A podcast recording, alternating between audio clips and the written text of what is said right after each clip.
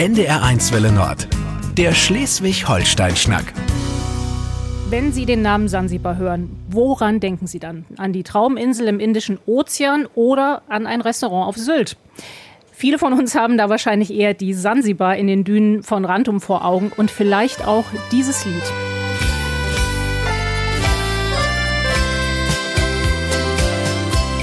Ja, das wird hier nämlich immer noch gespielt zum Sonnenuntergang. Und äh, ja, ich bin hier heute in der Sansibar. Ich bin Simone Mischke und mein Gesprächspartner ist heute Herbert Seckler, der Gründer des Restaurants, beziehungsweise ja der Gründer der über die Grenzen Deutschlands hinaus bekannten Marke Sansibar. Und Herbert Seckler wurde gerade vom Busche Verlag für sein Lebenswerk ausgezeichnet. Vielen Dank, dass Sie sich die Zeit nehmen. Moin, Herr Seckler. Moin. Ja, und wir sitzen jetzt hier ganz gemütlich tatsächlich unterhalb der Sansibar, muss man sagen, in Ihrem Weinkeller. 30.000 Flaschen liegen hier insgesamt verteilt auf knapp 2000 verschiedene Weinpositionen. Ich denke mal, viele Weinkenner werden jetzt neidisch werden.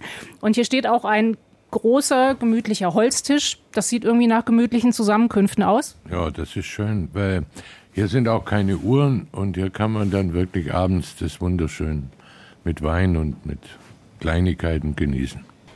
Jetzt müssen wir erstmal eins klären, weil da ganz unterschiedliche Bezeichnungen auch durch die Medien geistern. Ist es die Sansibar oder das Sansibar? Meine Frau sagt, es ist die Sansibar, weil sonst würde ich nicht so viel hier sein. Ist das so?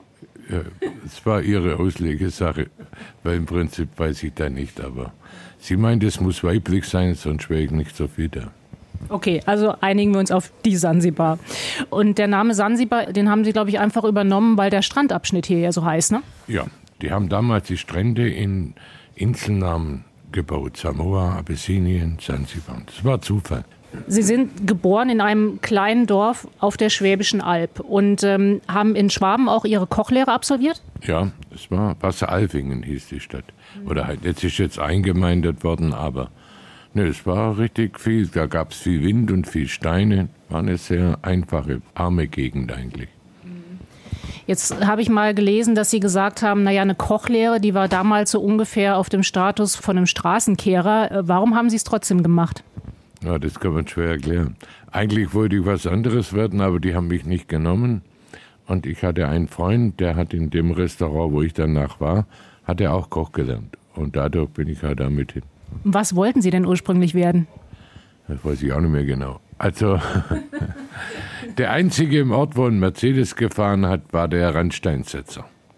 Das hat mir imponiert. Da war aber meine Familie dagegen dann. Irgendwas mit Fernmeldetechnik oder sowas. Da hat es aber nicht gereicht mit meiner schulischen Leistung.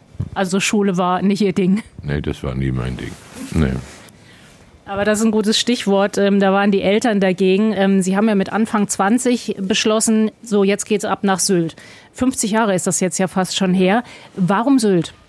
Ja, es war einfach, ich habe in der Schweiz gearbeitet, in Arosa.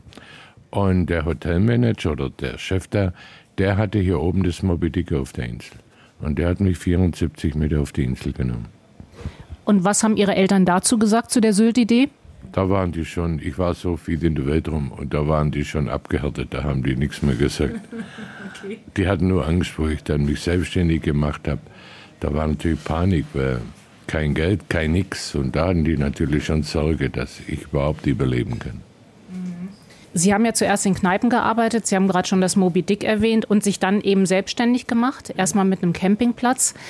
Und ja, dann den Strandkiosk Sansibar gekauft damals schon und Pommes und Eis verkauft. Haben Sie sich Ihr Berufsleben als Koch so vorgestellt? Ja, also heute weiß ich, dass ich halt weiß, was lecker ist. Aber so, ich war wahrscheinlich nie der große Koch. Aber das hat mir Spaß gemacht. Ich habe ja auch nachher in Arosa, habe ich ja die letzte Saison auch an der Bar gearbeitet. Also Kochen ist für mich, das, das kann ich, das, das habe ich ja gelernt, ewig gemacht, aber das war jetzt nicht meine Erfüllung. Das, ich wollte eher Kontakt mit Menschen und Das hat ja geklappt.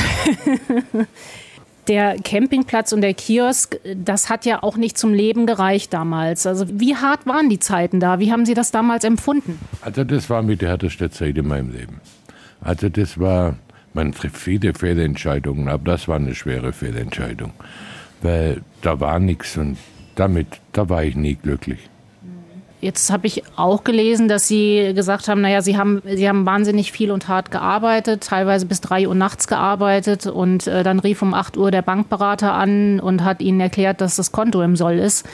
Haben Sie da auch gehadert mit dieser Entscheidung, nach Sylt zu gehen? Oh, eigentlich, ich fand Sylt immer schon schön.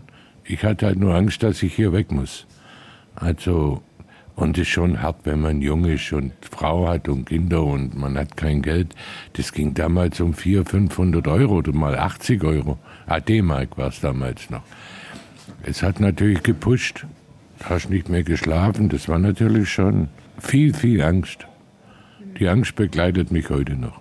Ich habe das in einem Film gesehen, äh, den wir auch gemacht haben, tatsächlich beim NDR vor etlichen Jahren. Und da haben Sie gesagt, ich werde angetrieben von einer wahnsinnigen Existenzangst. Das stimmt habe ich heute noch. Das ist, ich weiß nicht, ob das verallgemeinerbar ist, aber das, das treibt mich immer noch jeden Tag. Ja, ist so. Aber wie kommt das? Also man kann ja sicherlich, wenn man jetzt auf Sylt guckt und sich die, die Gastronomen anguckt, sagen, dass Sie ja wirklich einer sind, der das einfach auch geschafft hat. Wo, woher kommt diese Existenzangst? Habe ich keine Erklärung. Wenn ich es wüsste, würde ich es ändern. Aber es hat mir ja nie geschadet. Es war immer zu meinem Vorteil. Wenn die anderen, die Kollegen alle im Urlaub waren, habe ich halt gearbeitet. Und ich weiß noch, ein Kollege aus Kampen hat gesagt, an dem geht das Leben vorbei, der arbeitet nur. Jetzt, ich weiß nicht, was richtig ist. Und, aber im Moment so bin ich ja mit dem, was war, zufrieden. Also inzwischen, ja. Und das war mal anders? Naja, das war jahrelang anders. Das ist, also, ich glaube, es ist auch gut, wenn man sein größter Kritiker ist. Ich war immer, wenn an, oh wie toll, ich habe ja gesehen, was nicht ganz so toll war oder was da schief geht. Ich glaube schon, dass man selbst kritisch sein muss und sich nicht so als wichtig fühlen oder als ich kann das.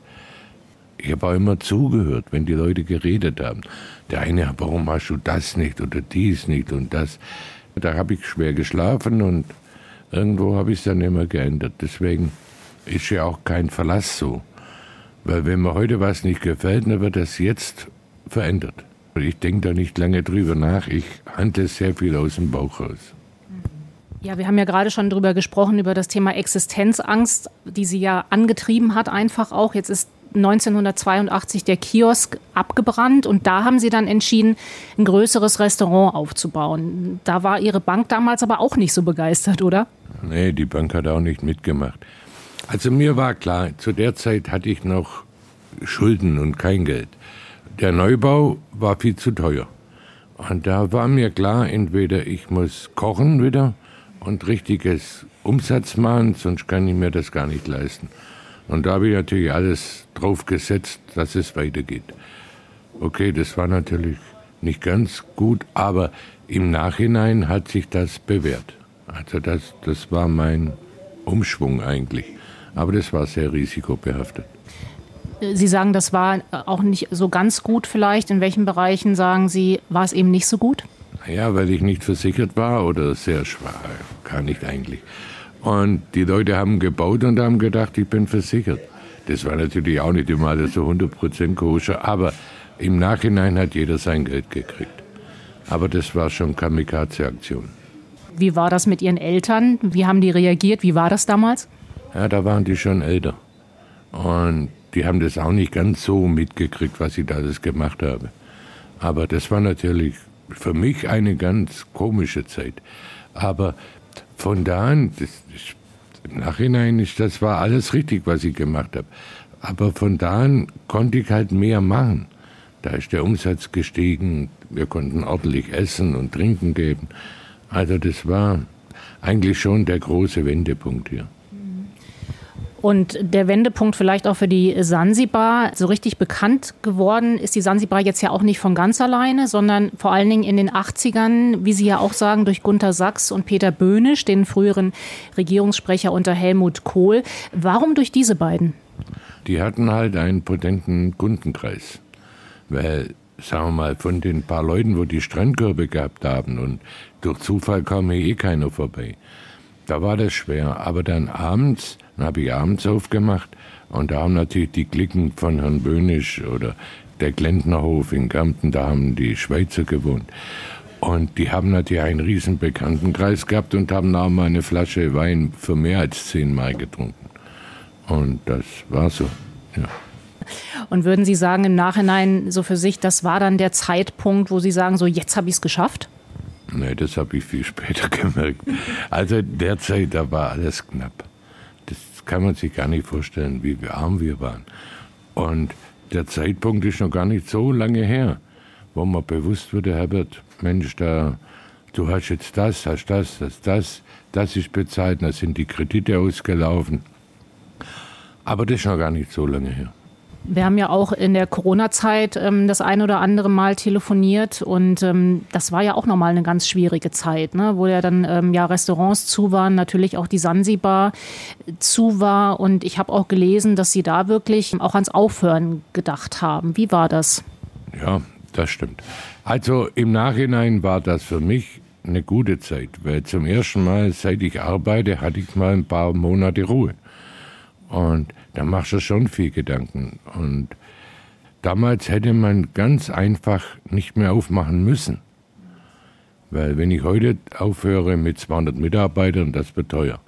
Aber zu Corona, und da habe ich mir echt überlegt, Herbert, warum, da war ich, ich weiß nicht, wie alt ich war, aber auf jeden Fall war ich sehr alt. Und da habe ich mir überlegt, da passiert doch nichts. Weil das kostet nichts, kein Strom, kein nix. Und ich behalte es als Wochenendhäuschen.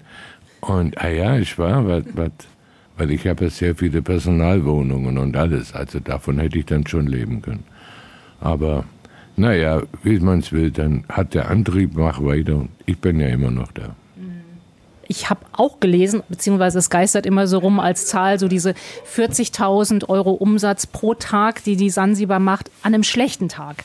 Jetzt sagen Sie aber auch, ähm, vom Restaurant allein kann ich gar nicht leben. Wie geht das denn?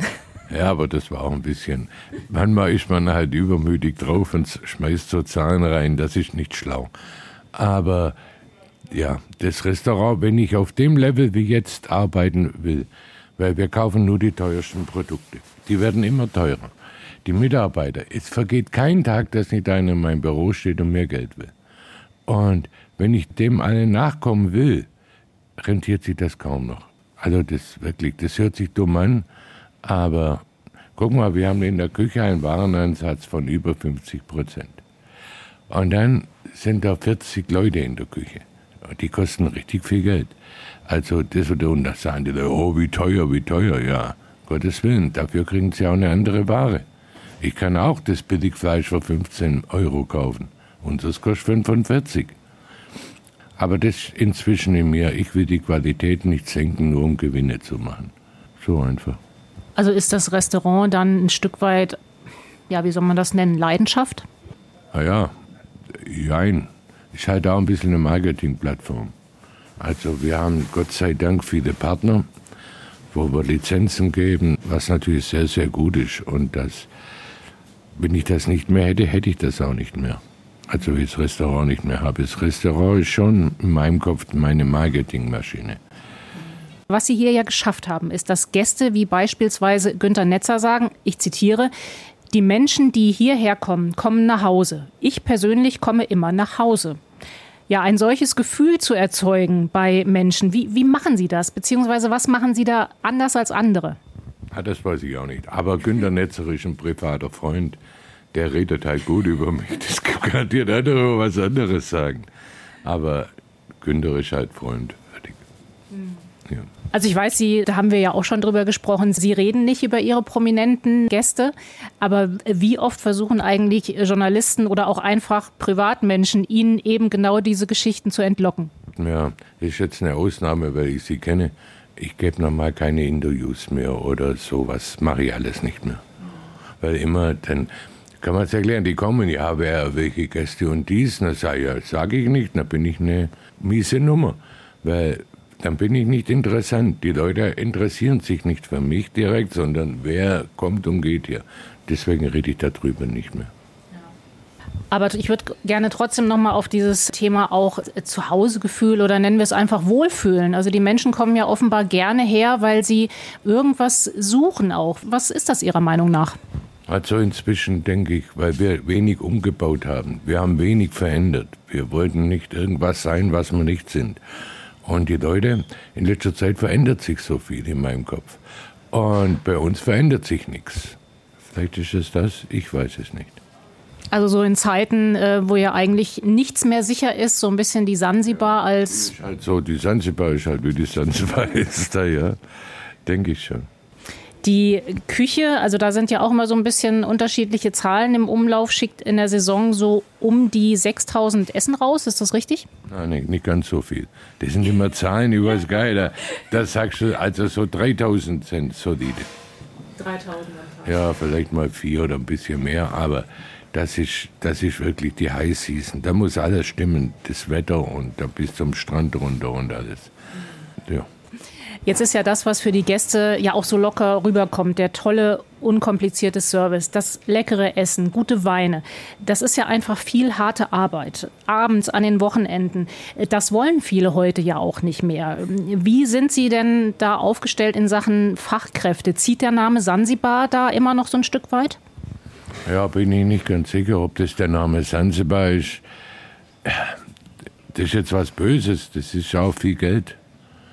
Wir müssen halt nur viel bezahlen, gute Wohnungen haben und wir zahlen weit über dem Durchschnitt. Und dadurch kriegen wir halt immer wieder gute Leute. Oder auch schlechte. ja. Jetzt gibt es ja viele, die ähm, ja auch gar nicht lange da sind. Die sind vielleicht mal ein, zwei Jahre dabei, aber dann haben sie ja auch wirklich ganz, ganz langjährige Mitarbeiter, ne, die seit 20, 25 Jahren äh, hier arbeiten. Was macht das aus, dieses, dieses Arbeiten hier in, oben auf der Düne? Ja, also die, wo sehr lange da sind, wie Reini, der ist, glaube 35 Jahre da und so, die nehmen mir natürlich viel Arbeit ab, weil die meinen, wissen, was ich will. Und dann muss ich das nicht den anderen erklären, den Neuen und so. Aber, weißt du, wir haben ja auch viele, wo schon in Rente sind, wo wirklich jetzt nur noch so, wie kann ich sagen, sagen wir, zwei meiner Besten, die fahren nur noch Shuttle. Dass, dass sie halt nur versorgt sind. Aber das ist schon schön, wenn man vertraute Menschen um sich hat. Ja, apropos neue Menschen oder neue Mitarbeiter, da steht ja so das Thema Work-Life-Balance relativ weit oben auf der Liste. Ähm, Sie gucken gerade schon so ein bisschen, was ähm, macht das mit Ihnen, wenn Sie das hören? Nö, das ist ganz okay. Das, es kommt da immer drauf an, wenn ich so und so viel verdienen will, muss ich so und so viel arbeiten. Das muss ja irgendwo in Einklang bleiben. Inzwischen kippt das schon ein bisschen. Aber ich meine, man kann sich der Zeit auch nicht verweigern. Und das wird die Geschichte zeigen, ob die jungen Leute davon ihr Leben lang mit ihrer Ballers leben können. Das, das kann ich auch nicht beurteilen. Weil ich kann mir nicht vorstellen, dass kleinere Betriebe oder neuere Betriebe sich das leisten können. Weil, muss ja sehen, du zahlst dem Geld, unheimlich viel Geld, und dann sind die halbtags beschäftigt. Ja, auch die Ausbildung kostet Geld. In unserem Büro, wir arbeiten mit SAP, allein die Ausbildung der Menschen, dass die das kapieren, ist schon eine kostenspielige Geschichte. Und wenn die dann nur noch stundenweise da sind und vier Tage frei, einen Tag arbeiten, sowas haben wir alles. Das wird natürlich dann schwierig. Aber das wird die Zukunft zeigen. Sie haben es ja eben ein Stück weit schon gesagt. Sie haben hier ein großes Team um sich rum. Also insgesamt 200 äh, Menschen arbeiten hier. Also das ist Restaurant, das ist Weinhandel, das ist sozusagen das ganze Sansibar-Paket. Was erwarten Sie von Ihren Mitarbeitern? Welche Eigenschaften müssen die auch mitbringen? Das ist unterschiedlich. Das kommt je darauf an, wo die arbeiten. Aber das, was man erwartet, kriegt man eh nicht mehr. Weil ich möchte halt Solidarität haben. Ich möchte Menschen, wo sie ein bisschen identifizieren, aber das ist schwierig heutzutage. Warum ist das so? Weiß ich nicht. Ich schätze auch, dass Corona viel durcheinander gebracht hat. Die Menschen haben gelernt, nichts mehr zu tun. Und ja, ich weiß es nicht. Und ich bin jetzt auch so alt, ich will mir nicht mehr so viel Gedanken machen. Das muss dann Ihr Sohn tun künftig. Ja, wenn er es tut. Ja. Also ich möchte es nicht gerne so wie er jetzt übernehmen. Da hat er was vor sich. Da sind wir jetzt schon beim Punkt. Also wie geht es künftig auch weiter mit der Sansibar? Sie haben vier Kinder insgesamt. Ihr Sohn Niklas ist äh, ja mehr oder weniger in der Sansibar aufgewachsen. Wie geht es äh, mit dem, sag ich mal, Familienbetrieb Sansibar weiter? Also ich sehe mich nicht so als Familienbetrieb und sind Sie mir nicht böse, ich möchte auch nicht über meinen Tod hinaus hier noch mir Gedanken machen müssen. Wenn ich weg bin, bin ich weg und dann müssen die gucken, wie sie zurechtkommen. Das heißt aber, Ihr Sohn Niklas, der ja hier auch gelernt hat, eine Kochausbildung auch gemacht hat, ähm, der ist ja hier schon im Gang, ne, im Restaurant. Ja, der ist sehr, sehr fleißig, das muss man sagen. Der ist sehr jung, aber sehr, sehr fleißig. Und ich hoffe, dass er das schafft. Das ist schon eine Monsteraufgabe. Weil vieles, was man halt, wenn man älter ist, mit einem Telefongespräch regelt, braucht er eine Woche. Also die Routine, das. Ich bin ja auch auf die eine Falle getappt. Aber das kann ich. Wenn Sie es zeigen dem Kind und sagt, die Kerze ist heiß, die muss ihr Finger verbrennen, dass er weiß, dass es heiß ist. Und so ist er auch. Jetzt nehmen ja Kinder auch nicht unbedingt äh, gerne Ratschläge von Eltern an. Das liegt in den Genen der Kinder. Aber wenn Sie jetzt so einen Ratschlag hätten, der ultimative Ratschlag, den Sie Ihrem Sohn jetzt geben könnten, welcher wäre das? Demut. Dankbar sein und den Gästen zuhören und sich selber nicht wichtig nehmen.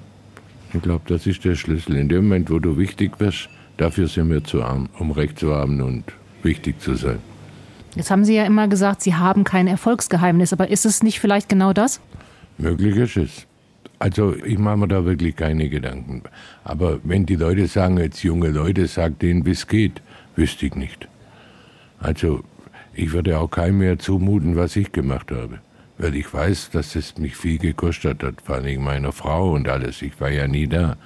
Und das ist ein hoher Preis, wenn man zahlt.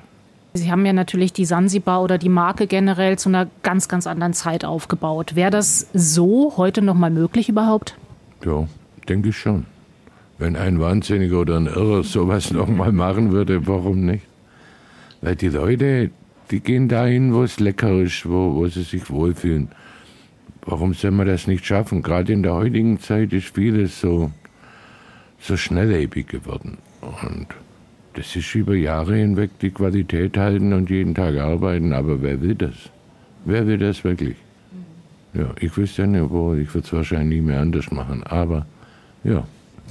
Sie haben das gerade schon gesagt. Sie haben natürlich für den Erfolg und für das, was Sie aufgebaut haben, auch einen, einen hohen Preis gezahlt. Würden Sie alles trotzdem noch mal genauso wieder machen? Ja, Stand heute, ja, theoretisch schon. Wird mich ein bisschen mehr um meine Frau kümmern, vielleicht. Naja, aber im Endeffekt, jetzt ist ja alles gut im Moment. Und deswegen ändert da nichts. Und Sie sind aber immer noch äh, jeden Tag hier? Jeden Tag. Also nicht lange wie jetzt. jetzt. Danach gehe ich auch gleich nach Hause, das ist zu kalt heute. Aber so einmal gucken, das brauche ich für mich.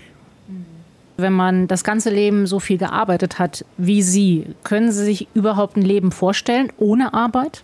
Nee, weil ich habe nie Freizeit gelernt. Ich habe keine Hobbys. Mein Hobby war immer mein Betrieb hier. Ich habe mich nie andersweitig irgendwie mit was beschäftigt. Und deswegen komme ich vielleicht nur jeden Tag. Ah ja, ich weiß nicht. Sie fahren ja noch nie mal so gerne in Urlaub, ne? Nee, nee. Jeder Tag ohne Süd ist ein schlechter Tag. Ehrlich. Finde ich so. Das heißt, Sie sind auch gar nicht mehr äh, so oft in Ihrer schwäbischen Heimat? Ja, da bin ich fast gar nicht mehr weil die Kontakte sind ja auch abgebrochen. Mein Bruder, der kommt immer noch, der hat hier eine Wohnung und dadurch sieht man sich, aber sonst habe ich da niemand. Ein alter Freund, der Petro, der kommt noch ab und zu, aber ich gehe da nicht mehr runter. Aber Geisburger Marsch habe ich gelernt. Das ist was, was Sie gerne essen. Ein schwäbisches Eintopfgericht. Was ist genau drin? Ja, das ist einfach eine gute Rinderbrühe mit einem guten Fleisch, ein bisschen durchwachsen dann kommen da Spätzle rein, dann kommen da Kartoffelstücke rein, Möhren und so Sachen. Das ist so richtig lecker. Meine Kinder stehen da alle drauf. Ich habe das früher immer selber gekocht und die Kinder, die reden immer noch von der Suppe. Das heißt, wenn Sie das jetzt essen möchten, dann gehen Sie auch mal wieder an den Herd, oder? Nee, ich habe schon Leute, wo das heute können. Habe ich denen eingetrichtert. Das heißt, das ist dann tatsächlich was, was dann hier in der Sansibar am Herd entsteht? Ja, hier entsteht alles wenn ich sowas will oder mache, ne, zeige ich es einem oder ein paar Mal. Das ist so ungefähr wie das Murmeltier da. Ich muss halt immer wieder alles neu erklären, weil wieder neue Leute da sind. Und dann wird hier schön gemütlich im Weinkeller gegessen, hier am Holztisch, oder? Nee, wir sitzen immer vor der Tür. Die haben wir angewöhnt, seit Corona sitze ich da vorne vor der Tür. Und wenn es zu kalt ist, essen wir halt zu Hause. Was ist hier darüber hinaus in der Sansibar Ihr Lieblingsessen?